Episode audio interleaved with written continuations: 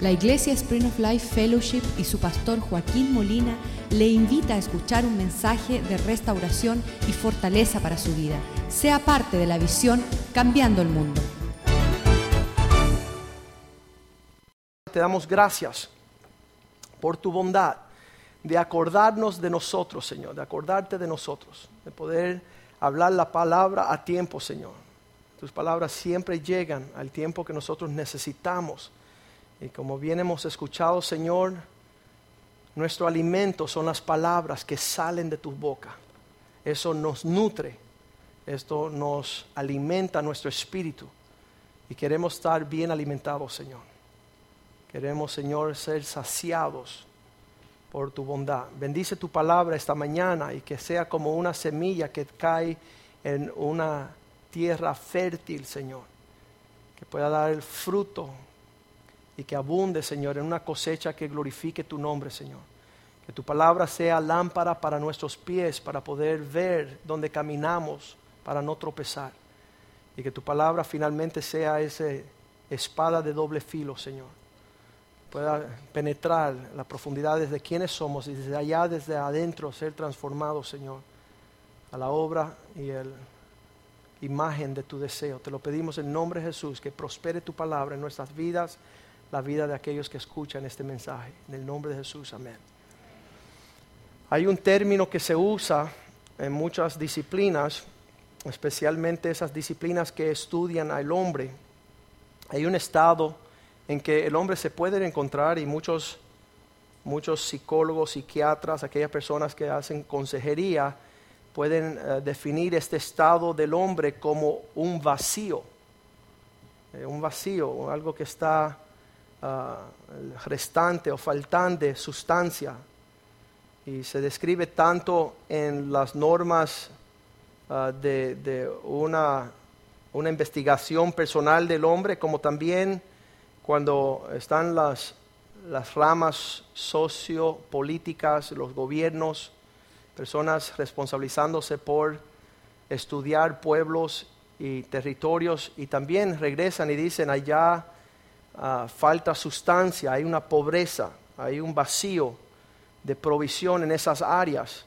Y ese estado es un estado feo del hombre, cuando el hombre, a pesar de poder tener muchas cosas, se siente en un estado de falta de propósito, por ejemplo, o falta de realizarse en su creación, pues eso lo describe aquellas personas que han escrito sobre el tema. Y, no importa en qué área estamos buscando, ah, el Señor me dijo, esta fue la dificultad mía, dile a mi pueblo que yo lo lleno todo en todo. Y yo, se, se escucha lindo y se ve fácil, pero muchas veces nosotros no estamos buscando de Dios para llenar varias o diferentes aspectos de nuestras vidas. Ah, se hizo una encuesta aquí en la iglesia hace años atrás y se le preguntó a aquellos que llegaban a la casa de Dios por qué es que llegaban. Y todos levantaron las manos y dijeron, estamos aquí porque estamos buscando algo, tenemos una necesidad. Y no había ni una persona en la iglesia la cual se encontraba porque todo estaba en una plenitud y estaba viniendo a expresar un contentamiento o un agradecimiento, sino que todas las personas llegaban acá porque le faltaba algo. Y ese algo en ese entonces se llamaba la falta de Cristo, pero no entendemos y muchas veces hemos dejado otras áreas en nuestra vida restante y faltante porque estamos en búsqueda de qué va a llenar esa área. Pues ya conozco a Cristo, ya estoy yendo a la iglesia, ya leo mi Biblia, ya, ya conozco qué es ser cristiano. Pero entonces empezamos a buscar en varias áreas otras cosas para llenarlo. Y entonces me maravilla como Dios describe en Colosenses capítulo 3, versículo 3, las palabras estos que nosotros hemos muerto, estamos muertos, habéis muerto y vuestra vida está escondida con Cristo en Dios. Y estas palabras muchas veces no la entendemos, pero le podemos... Ah, podemos profundizar un poquito y saber que Dios está diciendo, ah, ya tomamos el primer paso, hemos, hemos ah, muerto a quienes somos y hemos gustado un aspecto de quién es Dios, pero si van a encontrar el resto del propósito y de la llenura que Dios tiene para nosotros, esto también está con Cristo en Dios. Y, para muchos se nos hace difícil entender esto y Dios sigue expresándose a través de la historia como hizo en Isaías 42, 5, diciendo, esto es lo que Dios dice. Isaías 42, versículo 5, dice, esto es lo que Dios dice, el Dios creador de los cielos. Ahora tú te imaginas que la existencia de un cielo necesita ser llenos de planetas, de sistemas solares, de estrellas, de toda cuanta cosa necesita llenar un universo para clasificarse como un universo. Y él dice, el creador de los cielos que los despliega. Y eso habla que los llena, que los, que los revela, que los pone, empieza a abrir el contexto de los universos en los cielos. Él también hizo la tierra y todo lo que en ella hay porque Él no solamente creó un planeta Tierra, sino que yo me maravillo, um, llámeme loco, no normal, pero cuando estoy manejando mi carro por las calles, estoy mirando a mis lados y estoy viendo qué lo que uh, tendría que ser el hombre para decorar los bosques y los árboles y las flores si fueran artificialmente. Yo creo que el hombre para salir de eso hace todos los árboles iguales. Pero Dios no se maravilla en llenar todo lo vacío, una expresión gloriosa con ríos y mares y montañas y valles y, todo tipo de llenura que expresa no solamente alguien que crea la tierra, sino alguien que la llena de su gloria con los productos que hay allí y, los, y el que da alimento al pueblo, aliento al pueblo que mora sobre ella. Dios puso una población aquí y alimenta a ese pueblo llenándoles de su necesidad. Y también Dios da el espíritu y, sin el espíritu, cuando Dios creó el cuerpo humano, si Él no deposita un espíritu dentro de ese cuerpo, fuéramos zombies, fuéramos como ah, cuando el espíritu del hombre dentro de él deja de existir, se, cae, se, se desmorona ahí y sería una cosa fea. Pero Dios quiere que nosotros tengamos un entendimiento más profundo de estas cosas. Ah, Pablo trata de describir esto en Efesios 1, versículo 23, donde él dice, mira la iglesia que es su cuerpo y tiene su llenura y todo se desarrolla, tiene su plenitud. Eso, eso es la palabra que es el opuesto al vacío. Cuando uno se llena, la plenitud de todo lo que se llena en todo, dice que este cuerpo de Él en la plenitud de aquel que todo lo llena en todo. Quiero que ustedes subrayen ese versículo de Efesios 1:23, aquel que todo lo llena en todo. Porque esas fueron las palabras que seguían resonando que Dios quería que yo les trajera acá al pueblo de Dios que usted supiera que Él es aquel que lo llena todo en todo.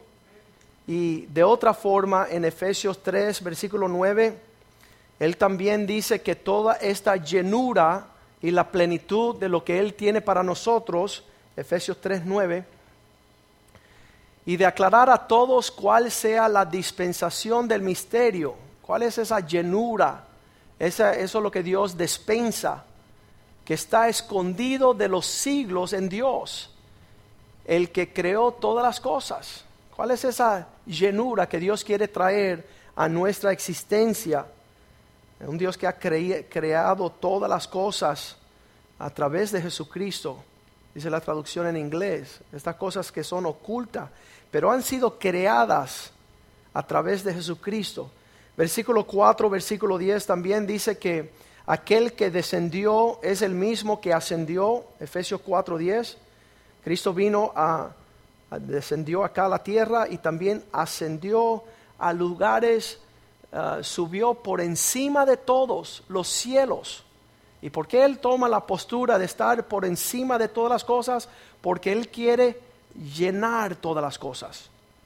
Y, y, tristemente nosotros muchas veces decimos, Señor, gracias por esta llenura, me contento en que ya sucedió, pero por lo demás me encargo yo de buscar llenar este vacío, este sentimiento de que, existe una ausencia.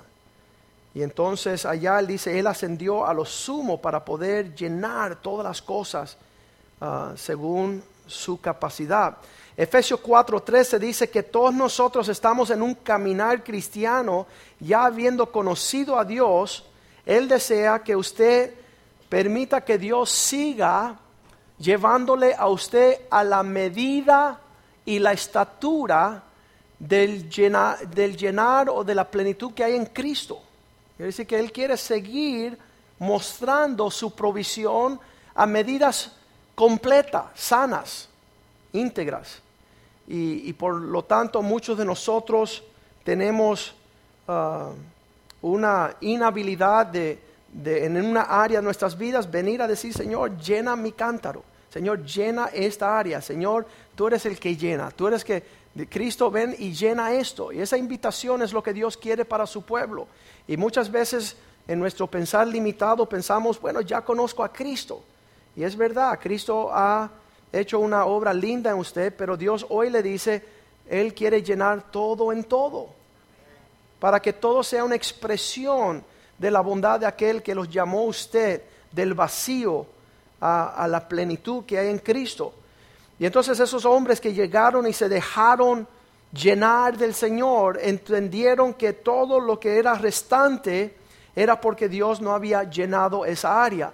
En Romanos 15, 13 aprendieron ellos en sus saludos, en sus cartas, decir, oremos que Dios de esperanza os llene de todo, ¿verdad? Este Dios que, que eh, te, tiene, te da el, el poder esperar que Él lo llene todo te llene de todo gozo y de toda paz en Él, creer para que abundéis en la esperanza. Y ellos se saludaban así, ellos decían, te falta algo, que Dios te lo llene. Porque cuando empezamos a buscar una llenura fuera de Dios, ahí empiezan los resentimientos y las amarguras. Ahí empezamos a pensar que nuestra, nuestros recursos, lo que nos falta es porque alguien nos está privando de lo que Dios ha prometido darnos. Así que también ellos eh, decían estas palabras en Filipenses 4:19. ¿Listo conmigo? Dice así, el mismo Dios que os guarde, les suplirá todo lo que os falte. El Dios que suple, el Dios que tiene provisión, el Dios que vino para llenarlo todo en todo. Todo lo que te falte, y Él va a llenar conforme su capacidad de acuerdo a la gloria que existe en Cristo. Entonces, todo lo feo, todo lo vacío, todo lo restante en una vida, en una familia, en un matrimonio, es Cristo el que lo quiere llenar, es Cristo el que lo puede llenar. Y entonces Juan capítulo 15, versículo 5, el Evangelio de San Juan 15, 5, donde las famosas palabras escritas, sin separados de mí, nada podéis hacer. Entonces donde está restando una expresión y yo sé que en mi vida falta un sinnúmero de esa expresión gloriosa, de ese sentimiento de ser satisfecho y pleno. Y, y cuando sobrevasa las actitudes mías que sean la gloria de la provisión de aquel que lo llena todo en todo. Tristemente todavía sale cosas que no son del Señor. Y, Dios desea que nosotros entendamos esa situación. En Hechos 17, 25 dice, es Cristo el que le da el aliento, le da la vida y satisface toda la necesidad. Diga conmigo, todas las cosas. ¿Quién la da? Es pues Él es quien da a todos. Todo lo que nos hace falta está en ese secreto. Ah, no sé si está el ejemplo que, que hemos desarrollado en un primer sentido acá. ah, es ese ejemplo de, de, de una persona que, que empieza a vivir la vida y, co- y existe la necesidad de desarrollar su necesidad. Y todos los hombres tienen esa, esa realidad. Vamos a pedirle a Joey que venga acá. Joey va a ser nuestro ejemplo. Joey, ah, este es el imagen de todos los hombres. Párate aquí, Joey. Y sabes que esto no tiene que existir más nada y es una bola de problemas. Cada hombre tiene que vivir consigo mismo y, buscar lidiar con esa identidad personal um, de todo lo que es él, su cuerpo físico. Doctor Blas, venga para acá, usted es médico y, y él va a necesitar de ver qué él hace con su desarrollo físico. Entonces un médico es bueno para ese asunto. ¿Cuántos dicen amén? Pero Cristo dice que más que un médico, Cristo dice que más que un médico, parece aquí, doctor, más que un médico, este hombre necesita a Cristo para que llene su salud física y no tratar de encontrar su necesidad física en un médico, porque el Cristo lo llena todo en todo. En cuanto a su desarrollo físico, ah, tarde o temprano el hombre va a querer casarse, su leca, y, y va a buscar a una doncella para ayudarle a él ah, con los traumas de su vida. Ven acá y parece acá. Y, y tarde o temprano el hombre quiere buscar una esposa, ¿verdad? Y, y si él no arregla su situación personal y su cuerpo físico, y, y vamos a, a pedirle a Gilberto que venga acá, Gilberto, tú vas a ser su consejero, su maestro, su profesor de universidad aquí, porque si el hombre no trabaja, que no come ni él ni su esposa, ¿verdad? Entonces, en este desarrollo, este hombre necesita tener un desarrollo físico, un desarrollo profesional, de empleos, y ahí comienza la vida. Pero, pero Joey, si Cristo no llena todo en todo, tú puedes tener a mil Gilbertos que eres un hombre fracasado, porque es Cristo el que nos prepara para nuestro desarrollo profesional, nuestra educación, Ah, mucho más que un profesor, mucho más que, que- una persona que te instruya y te ayude con tu profesión. Am, aunque tengamos un médico que lidie con sus asuntos físicos, quizás necesitemos un médico, vamos Molina, por favor, que, y te vamos a poner de psiquiatra ahorita. Y póngase aquí de este lado, porque no vamos a permitir que este hombre pueda acercarse a una mujer hasta que él tenga una sanidad mental. Y ahí se va el desarrollo de todo lo que Cristo desea que se llene todo en todo. Y qué frustración el hombre que, que está tratando de buscar, mira, cuánto dinero tiene que gastar tú ahí, Joey, si tú vas a sanar antes de casarte, ¿verdad? Si Cristo no te sana. Aquí necesitas tu cuerpo físico, tu profesión, tus estudios, tu desarrollo mental. Um, vamos a lidiar con los traumas de papá, ¿verdad?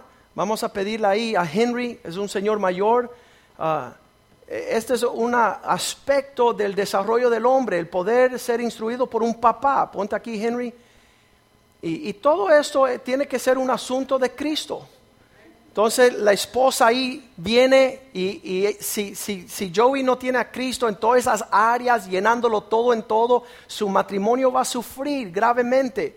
Y después de él vendrá por ahí ah, Roberto, ven para acá, Robert. Y vamos a pedir a Alejandro y a Nicholas, vengan acá los dos, vengan. Los niños, ¿verdad? Los hijos. Y unos pocos más, Brian y Blas. Es una casa llena de hijos que sin Cristo llega a ser un problema agresivo. Porque cada hijo trae su trauma y sus, sus portarse bien, portarse mal.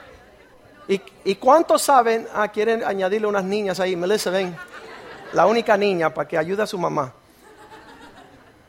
Yo tuve tres varones y todos lo estaban encaminando ahí, pero cuando nació la niña me tiró pss, a, un, no sabía en- entender esas, esos altos y bajos emocionales, ¿verdad? y, lo que eh, conlleva ser una niña. Pero mira todo lo que Cristo quiere llenar, todo en todo, todo en todo. Y después de un rato el hombre empieza a desarrollar su economía y tiene que ver sus inversiones. Mauricio, ven, ayúdanos, porque él va a necesitar un consejero ah, de, de finanzas, de desarrollos. Y después, Humberto, ven acá, porque el hombre sin ministerio no es hombre. ¿Cuántos dicen amén? Mira que cómo respondió la iglesia, amén. Sin que exista el desarrollo del carácter de un hombre para que sirva a su iglesia y su familia, sus finanzas, eh, una torpeza en la intimidad, ah, pureza sexual. ah, eso también es algo que la palabra de Dios nos da para poder prepararle al hombre a saber cómo conllevar, porque puedes tener todo esto y ser un adicto pornográfico y lo echaste todo sobre borda. Puede tener unas situaciones personales la cual vienen a intoxicar toda esta área. Y aún Cristo viendo esta realidad empieza a decir, ¿qué sería la bendición sobre el hombre? Vamos a leer Mateo 16, 26. Lo vamos a leer todos juntos. ¿Qué ganaría el hombre si pudiera ganar todo esto y pierda su alma? Y pierda la habilidad de, de alcanzar lo que Dios quiere. ¿Qué aprovecha el hombre si ganare todo el mundo y perdiera su alma? ¿O qué recompensa daría por su alma, en otras palabras? Pero les digo algo, sea que el hombre sea un hombre que se destaque profesionalmente y provea su casa y sea un miserable con su esposa, ¿será un fracaso o un éxito? Un fracaso. ¿Será que el hombre que se case y tenga sus finanzas en orden, tenga su carácter en disciplina propia y, y tenga un hijo drogadito, homosexual, por, dosi- por diosero? ¿Qué sería eso? ¿Un éxito o un fracaso? Un fracaso. Entonces, en todo que Cristo quiere llenar, y vamos a darle un aplauso a nuestros voluntarios acá, se pueden sentar. ¿Qué hace el hombre si no permite que Cristo le sea su guía, que Cristo sea el cual él puede ah, desarrollar su necesidad? Ahora, ¿sabes cuál es el problema del hombre en el comienzo de su jornada? No es ni su esposa, ni sus finanzas, ni su profesión, ni la economía, ni el gobierno, ni el partido político. Es su peor, enemigo, es sí mismo. Es, es su propio carácter, el yo. Y Cristo quiere que nosotros podamos llenar esa área. ¿Y cómo es que Cristo llena esa área? En Colosenses 3, capítulo 3, versículo 5, donde Él dice, hacer morir. Es la única parte en la Biblia que te da permiso a matar. Hacer morir pues lo terrenal que está en vosotros. Acaba de una vez morir a tu persona, a tus actitudes. Un hijo que tiene 16 años, que Dios quiere llenarlo todo en todo para que él tenga un papá, para que lo instruye, lo corrija, lo, ah, lo pueda entrenar. Y él dice, papá, tómalo suave, ya tengo 16 años. Ya yo te voy a decir a ti lo que tienes que hacer. Y eso no es Cristo llenándolo todo en todo. Ahí vamos a ver la gloria de ese joven malcriado y desobediente y él nunca va a ver la gloria de Dios. Porque él no permitió en esa temporada de su vida que Cristo lo llenara todo en todo, darle un- una entrada a la voz de Cristo en su desarrollo como hijo. Entonces la Biblia dice, hacer morir todas estas cosas terrenales. Todos estos impulsos que tenemos dentro de nosotros, llegan las personas a la oficina del pastor, se sientan a decirle al pastor lo que ellos quieren escuchar. Y le digo, mi hijita, ¿tú no llegaste aquí para que yo te aconsejara? Y dice, no, yo vine aquí para que tú me escuchara.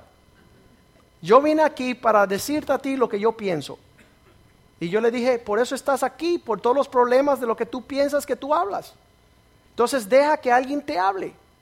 Permite que Cristo pueda instruirte, que Cristo te pueda tirar una, una, una esperanza de cambiar de la gloria tuya a la gloria de Dios, para que se manifieste la gloria de Dios. Hacer morir estos aspectos, hacer morir tus palabras, para que viva las palabras de Cristo. Estamos ah, rodeados en nuestra, en nuestra generación con estos autores y expertos de autocrecimiento y auto, ¿cómo le dicen? Autodesarrollo y auto y vas a una librería y puedes sacar libros de todas esas personas que van a enseñar el yo, cómo comportarse para llegar a ser exitoso. Pero Cristo dijo así, la única forma que el hombre será exitoso es ir a la cruz y decir, ya no vivo yo. No entiendo esos hombres que piensan que pueden ir a otro necio para tener un autodesarrollo, un autocrecimiento, mejorar el yo, cuando Cristo dijo, hacer morir, vayan a la cruz, vayan a la cruz y diga, ya no vivo yo, sino que Cristo vive en mí. Y la vida que vivo ahora la vivo para ver la gloria de Dios en lo que Él llena esas áreas de mi vida. Y Dios es apto, y gracias a Dios que todos vinimos por alguna necesidad, ah, es apto para conseguirnos los material. Yo sé que, que, le, que le pida una casa al Señor, Dios se la concede. Que le pida un carro, Dios se lo concede. El que le pida ropa al Señor, Dios se lo concede. Una necesidad física en cuanto a salud, y Dios es más que suficiente para sanar nuestras dolencias. Los ejemplos que tenemos en la palabra de Dios es la multiplicación de los panes y los peces, dar vista a los ciegos, sanar a los paralíticos, a los que no podían físicamente conducirse, a devolverle el, el oír al soldo. Esas provisiones físicas son poderosas. Y sabes, yo, yo veo que en las escrituras dice Pablo, si estas cosas son mentiras, yo soy digno de pena. Yo entre todos los hombres sería el más miserable si lo que Dios ha prometido no es una realidad. ¿Qué estamos predicando? ¿Que Dios no puede concedernos nuestra necesidad? Obvio que sí. Estaba dando una conferencia en Ecuador años atrás y llega un pastor después de la conferencia y dice, mi hijo me pide una bicicleta, me pide llevarlo a jugar pelota, me pide. Y yo le digo, no hay, no hay, no hay. Y le digo, ¿sabes qué? Estás maldiciendo a tu hijo. Porque hay un Dios que todo lo da, toda buena dádiva, todo don perfecto. Él es un Dios espléndido en sus dádivas. Dice Romanos 8:32 que si nos dio lo mejor que Él tenía, Jesucristo, ¿cuánto más no nos dará también todas las cosas gratuitamente? El único que no va a servir al Dios de sus padres va a ser ese niño que piensa que Dios no abre puertas, que Dios no concede milagros. Y yo le dije a ese hombre, cada vez que mis hijos me piden algo, yo me arrodillo y le pido al Dios de toda buena dádiva. Le pido a Dios, le digo, Dios, esto es lo que está en el corazón de mi hijo. Y cuando mis hijos y mi hija ven la, la, esplendidez de la gracia, de, de, la gloria del Señor en cuanto a lo físico, ya ellos quieren servir al Dios de sus padres. Ya ellos quieren saber que hay un Dios que contesta la oración de su pueblo. Entonces, la provisión, dice Santiago, eh, que cuando estamos predicando no solamente hablemos palabras, porque el hambriento necesita un pedazo de pan. Significa que Dios está dispuesto a darnos todas las cosas, darnos en medidas abundantes, lo hemos dicho aquí. Cuando yo oro, le digo, Señor, esto está sucediendo, termino mi oración como decir, Señor, y llévalo a la proporción de tu grandeza. Porque yo, yo te pido un vaso de agua, tengo sed, tú me quieres dar un océano. Tú me quieres dar un mal grande. Yo estoy pidiendo un trabajito ahí, ser cualquiera. No, pide ser dueño de, una empresa, pide ser gerente. Dice, Señor, abre las puertas para hacer mucho más de lo que mi pobre mente puede entender. No arregle mi matrimonio, sino llévalo para que sea el mejor matrimonio en la faz de la tierra. Pídele al Señor las grandezas de sus dádivas y verás su gloria. Entonces, en cuanto a lo físico, sabemos que Dios es el Dios que nos sana, el Dios que nos provee, el Dios que quiere llenar no, soy pastor de prédica de prosperidad, pero sí, Él quiere llenar sus estanques, quiere llenar sus graneros, quiere llenar sus cuentas bancarias. ¿Para ser egoísta? No, para administrar y, y ser una bendición al cuerpo de Cristo para bendecir a los demás. Y eso Dios lo quiere hacer. Pero Dios no solamente se limita a lo físico. Dios no solamente se queda en, en- en una área material de posesiones, porque Él dice, ¿qué le valdrá el hombre ganar todo el mundo? Y la vida no consiste de las posesiones que obtengamos. Pues muchos hombres como Howard Hughes y Ernesto Hemingway y, y muchos hombres prominentes que no tenían falta de yates y, y de, y de hoteles y de cosas grandes han terminado sus vidas por la carga emocional del alma. Primera de Pedro 5:7, Cristo dice así: Tráeme vuestras cargas, tráigame sus preocupaciones, poner sobre mí vuestras ca- ansiedad, poner echando toda ansiedad sobre Él. Y tú te haces la pregunta, ¿y por qué tengo que ir a Él con mis cargas y todas mis preocupaciones? Porque Él tiene cuidado de vosotros, Él le interesa cuidarte. Él le interesa más que tú todas las necesidades, no solamente físicas, sino emocionales de la ansiedad del alma, de es aquello que es un poco más profundo de lo que muchas veces es la- nuestra preocupación. Tenemos un hijo deprimido y salimos a comprarle un juguete, le salimos a comprar un regalo y eso no toca el alma. Él tiene una necesidad profunda en su alma y necesita que Cristo lo llene todo en todo. Mateo 11, 28, la invitación que Cristo nos da, venir a mí, todos los que estáis trabajados y cargados, y yo os haré descansar. ¿Qué significa eso? Que hay un refrigerio en Cristo. Esa llenura de Cristo viene a saciar el alma. Versículo 29.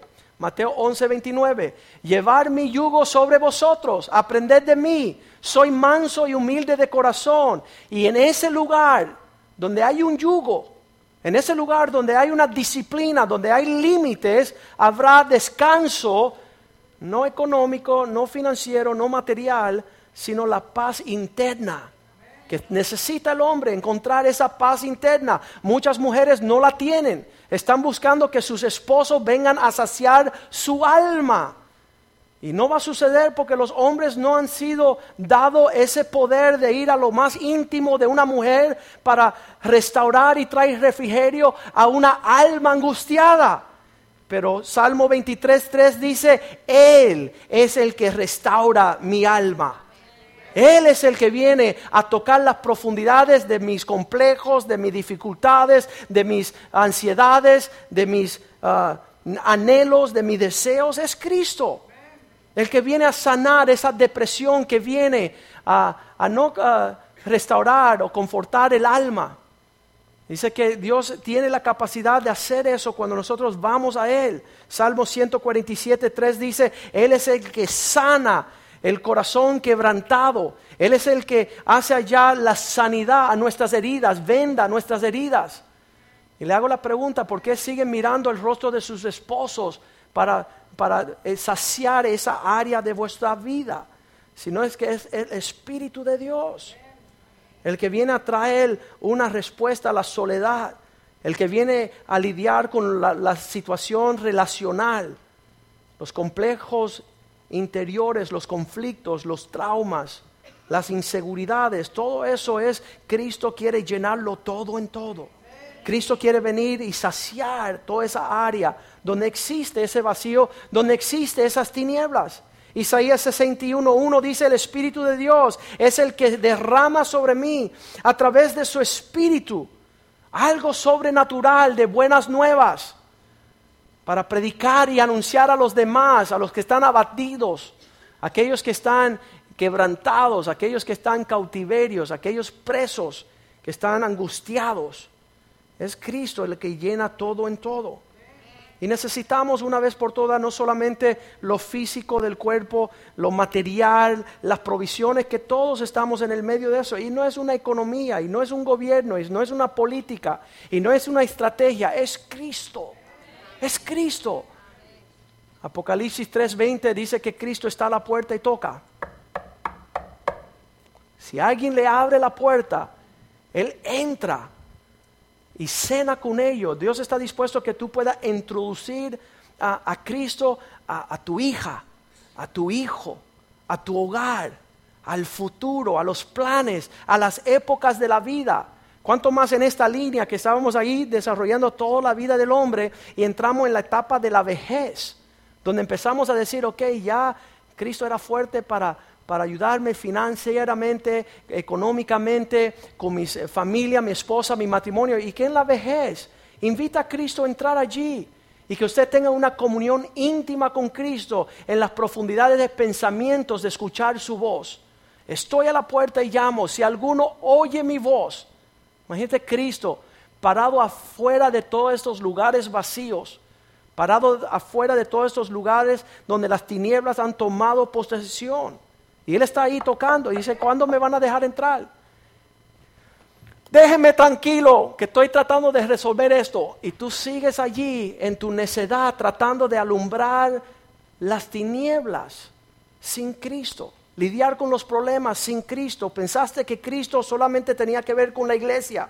Solo tenía que ver con, las cosas de leer la Biblia, de ir a la iglesia, de aceptar a Cristo. No.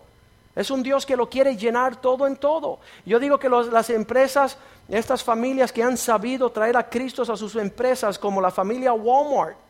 Esta familia Walmart le dijo a Cristo, venga acá Cristo, queremos que nos ayude a administrar esto. ¿Y qué sucede? Se, se explota algo sobrenatural, la gloria de Dios, porque ningún hombre es capaz de hacer florecer las cosas con paz y con gozo. Yo le digo, Señor, entra en esas áreas donde yo me he quedado chico, en las áreas de, una relación personal, donde no, no existe lo, lo, que es la gloria de Cristo, que Cristo entre, invitémoslos a nuestros matrimonios, a la relación con nuestros hijos, para ver su gloria en ese sentido. Llegó esta semana una señora y dijo, pastor, en mi casa yo soy el hombre. Pastor, en la casa yo resuelvo. Pastor, cuando hay un problema, yo soy la que saco la cara. Pastor, cuando hay una dificultad, yo estoy presente. Y le digo, sí, hermana, eso está tremendo y todo lo que se está viendo es la gloria tuya. Todo lo que está sucediendo es, eh, eh, tiene una expresión válida de una expresión del esfuerzo de un hombre. El día que tú empieces a permitir que Cristo sea el que pueda responder a eso en su orden, ese es el día que verás la gloria de Dios. Ese es el día que verás cosas de acuerdo a la paz y el gozo y la justicia. Pero en todas las áreas donde hemos fallado en invitar a Cristo, ahí se ve todo lo feo que han descrito los hombres de un vacío. En Santiago capítulo 5, versículo 16 dice las palabras que no solamente es un asunto físico, no es un asunto del alma, sino es también esa área del hombre que refleja todo lo demás, es su espíritu. Si Cristo no está en tu espíritu, no vas a poder llegar a un hermano a confesar vuestras ofensas. Lo máximo que puedes hacer es acercarte al hermano a decirle las ofensas de él. Hermano, te amo, soy cristiano y vine a decirte todo lo malo y feo que tú eres. Gracias, hermano. Te, unes a, a la gran multitud de demonios que me siguen acosando, ¿verdad? Venir a decirle a los hermanos cuáles son tus ofensas. Eso es un asunto espiritual.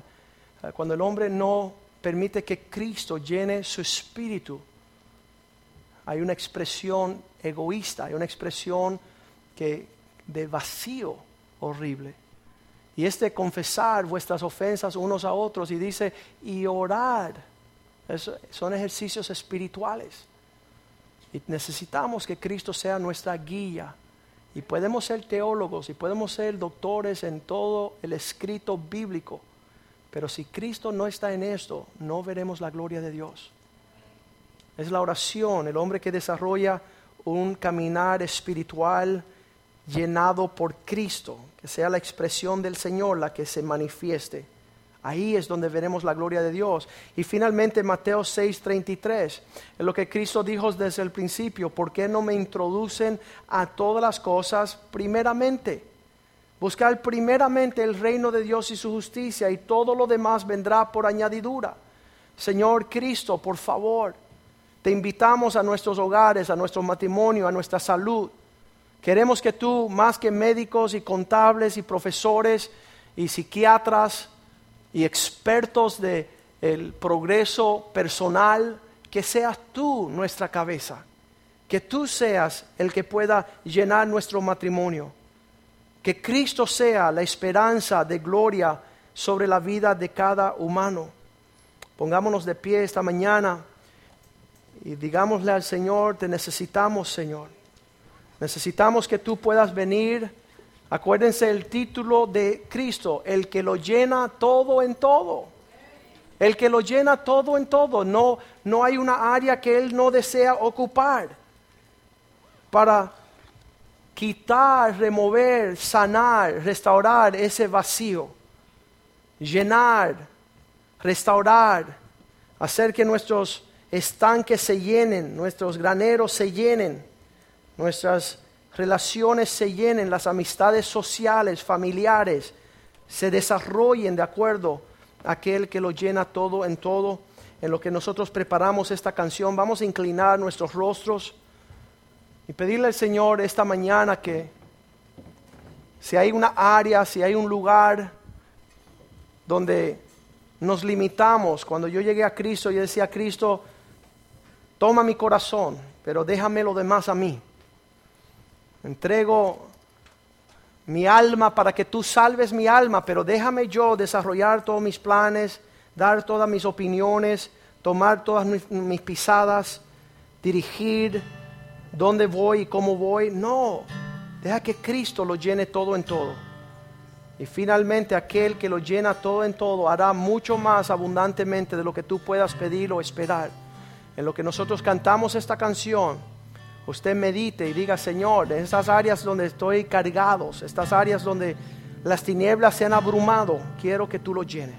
Te invito, te abro la puerta, te doy la bienvenida en el nombre de Jesús.